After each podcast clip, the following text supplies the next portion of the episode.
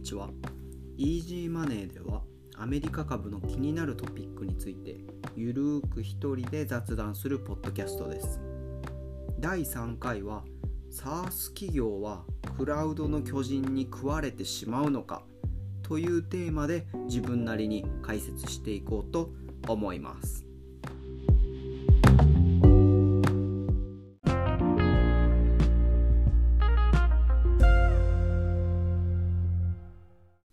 まず今回登場する2つのメインプレイヤーについてご紹介します。1つ目は SaaS 企業ソフトウェア as a Service ですね。今アメリカの市場で最も注目されている分野じゃないでしょうか、え、クラウドサーバー上でソフトウェアを、え、開発運営して顧客にサービスを提供する企業ですね。そのソフトウェアっていうのも売り切りではなくて主にサブスクリプションの形式で収益を上げているのが特徴ですよね。具体的な銘柄で言うとデータベースのサービスを提供している MongoDB とかパフォーマンスを監視観測するデータドックとか認証管理する Okta とかコミュニケーションサービスを提供する Twilio とかいろいろ様々ありますよね。SARS 企業に対して今回のもう一方のプレイヤーは SARS 企業がサービスをホストしているクラウドサーバー自体を運営している企業ですね。今回はクラウドベンダーと呼ぶことにします。具体的には皆さんご存知かと思うんですけど AWS の Amazon Azure の Microsoft、Google プラットフォームの Google、この3つですかね。この SaaS 企業とクラウドベンダ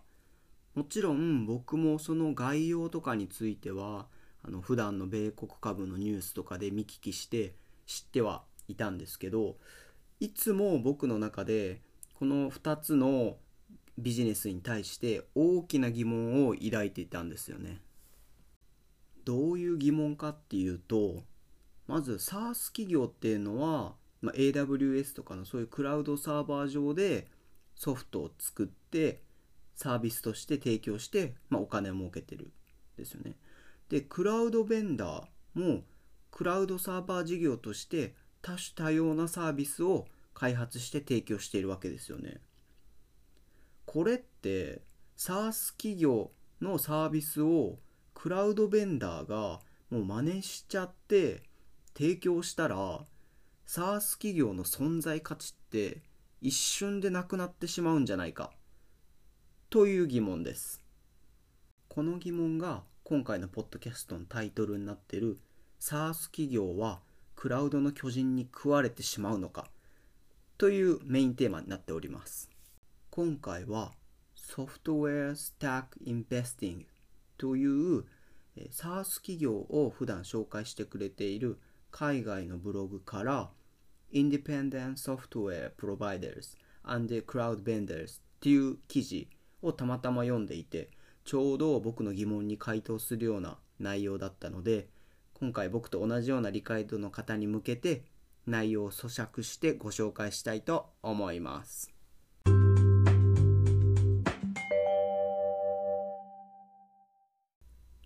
まずはクラウドサーバーの歴史についてざっと振り返ってみましょうか。一番初めに登場したのはご存知 Amazon の AWS です。2002年頃最初は Amazon の企業内部で使う目的で、まあ、リテールサイトとかをホストする目的で開発されたようですね。で2004年にそのクラウドサービス自体を外部に公開してビジネスとして開始したっていう感じですかね。最初はシンプルな機能、えー、SQS シンプル Q サービスとか。テキストベースのメッセージを自動配信するようなサービスを提供していました。例えばお客さんの購買データを外部の物流センターに送信することができるとかそういった機能ですね。AWS は実験的にクラウドサービスを作ってみて公開してみて評判が良ければどんどん追加投資して大きくしていくっていうような方式で、ストレージ機能の S3 とかもうどんどんどんどん必要に応じて機能を拡張して現在では175もの機能が提供されているようです。AWS の登場によってクラウドサービス事業の大きな可能性が認識されて、まあ、一歩遅れる形でマイクロソフトが Azure として Google が Google クラウドプラットフォームとして、まあ、追随する形でクラウドサーバービジネスに参入してきました。現在のクラウドサーバーのシェアはこの3社で業界全体の58%を占めていてほとんど河川状態というふうになってますね。この3社の内訳は今のところ AWS が1番で、えー、32%ぐらい。で Azure が18%ぐらい。で Google クラウドプラットフォームが8%ぐらい。といった状況です。ここまでざっとクラウドベンダーの簡単な歴史を振り返ってきました。次にこのクラウドベンダー3社と SaaS 企業の不思議な関係性について話していこうと思います。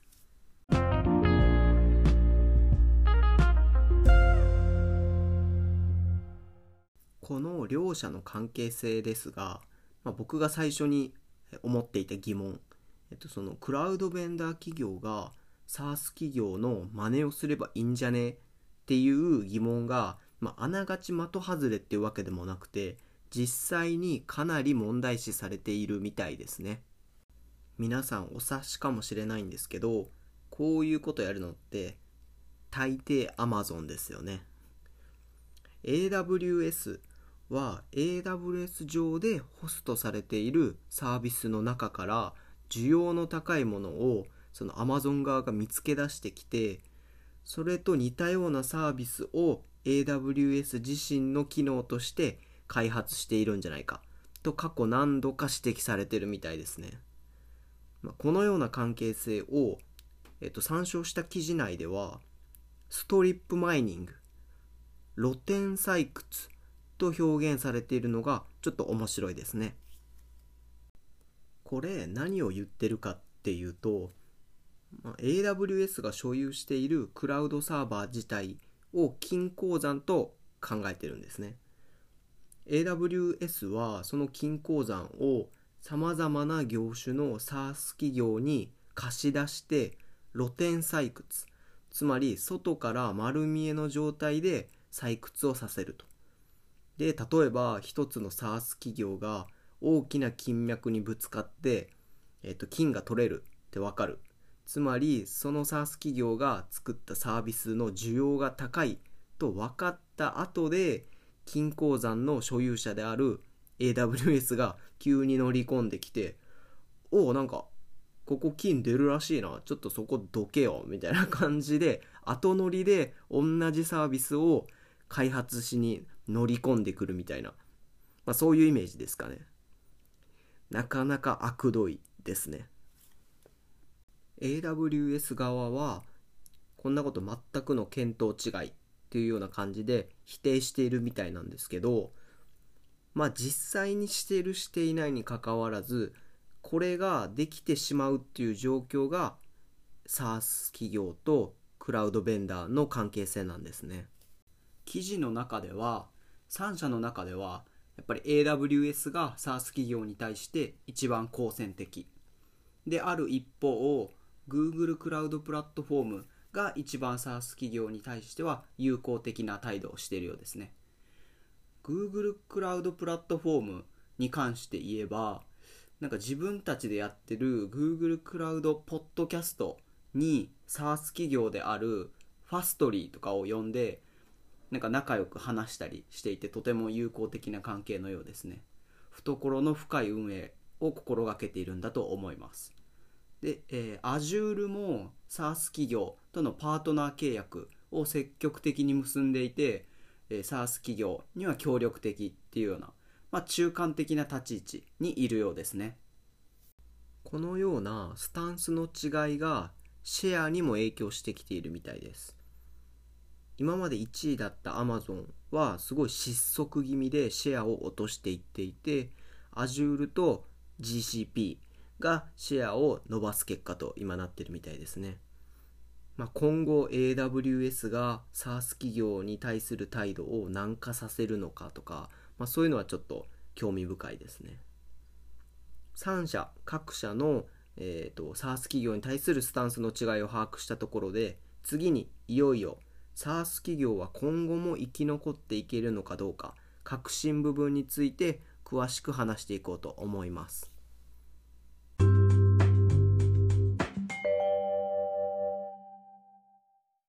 Azure や GCP が今は SaaS 企業に対して優しい姿勢をとっているとはいえクラウドベンダーとクラウドベンダーが提供している、クラウドの上でサービスを乗っけている SaaS 企業という構造は、まあ、事実であってクラウドベンダー企業のスタンス次第では SaaS 企業の立場が危ぶまれる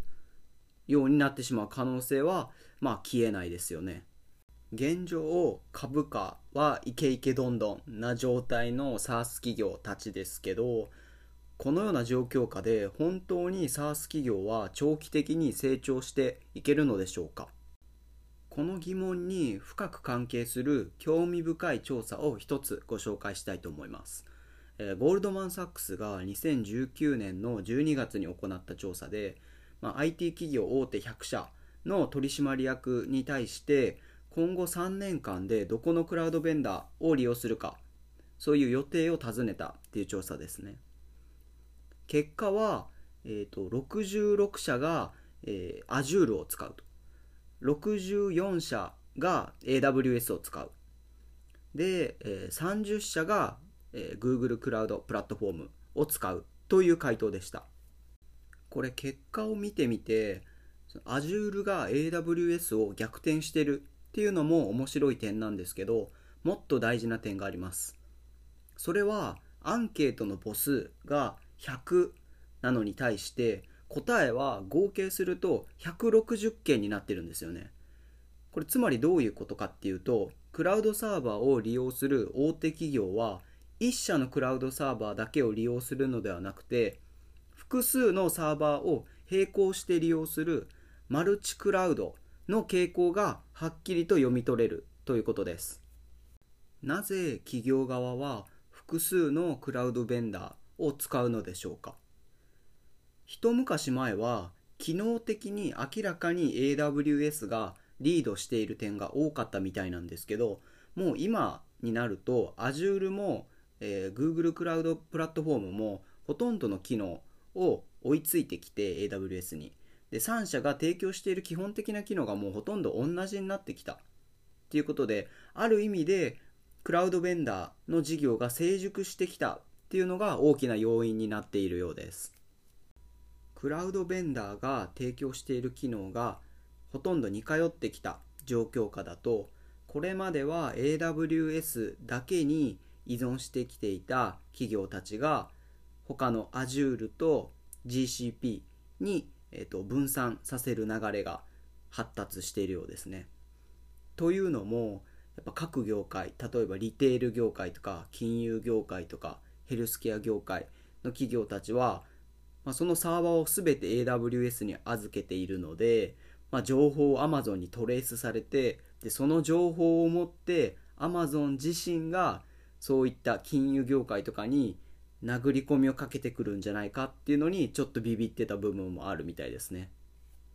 他にもサーバートラブルの回避の目的で分けたり、まあ、信頼性の部分ですね。それとかまあ何社かに分けていると価格を交渉する時とかに有利に働いたりとかまあいろんな理由が考えられますよね。まあどのような理由にせよこのマルチクラウド体制の加速が SARS 企業の生き残りに大いにプラスに働いていると考えられます。具体的な例を挙げて考えてみましょうか。例えばサービスを AWS と Azure の2つでホストしているマルチクラウド体制をとっている会社を想定してみましょう。この会社のドキュメントベースのデータベース管理はどうしましょうか。AWS では DocumentDB というサービス。Azure では CosmosDB というサービスがあるのでその両方を使うことになります。この2つのデータベースサービスを使ってこの会社が行うことっていうのは、まあ、ほとんど似たようなことになってくるわけですがこの2社のサービス自体が細かい部分で API の設計とか仕様とかが異なっていて結局2つのサービスそれぞれに対して導入したりとかメンテナンスしたりとかそういう労力をかけないといけない状況が発生するんですね。ここで SARS 企業が生きてくるわけですね。例えばデータベースサービスを提供している SARS 企業 MongoDB の MongoDB Atlas というサービスを使うことによって、えー、たとえマルチクラウド環境下であってもデータベース機能を一つにまとめて管理することができてベンダーが提供するサービスよりもスムーズで快適な環境を手にすることができます。しかもサービスのクオリティ面でも SARS 企業に優位性があります。例えば MongoDB だったらデータベースに特化して開発している企業なので何百という機能を提供しているクラウドベンダーのサービスよりももちろん一歩進んだサービスを提供しているんですね。ちょっと話が長くなってしまったんですけど今回のテーマ SARS 企業はクラウドの巨人に食われてしまうのかという問いに対する答えをまとめますね。クラウドを活用する企業がクラウドベンダーをもし1社に集中させていると確かに SARS 企業の入る余地は少なくて立場は危うかったかもしれません。しかし時間が経って AWS、Azure、GCP の提供する機能が似通ったものになってきてこのクラウド事業自体が成熟期に入った現在ではえっと、多くの企業ではマルチクラウドの体制を好む状況になっております。このマルチクラウドの状況下ではクラウドベンダー企業に依存しない形で専門的な分野に特化してサービスを提供する SARS 企業は非常に重宝されており今後も成長が期待できる。簡単にベンダー企業には食われない。そういった結論になります。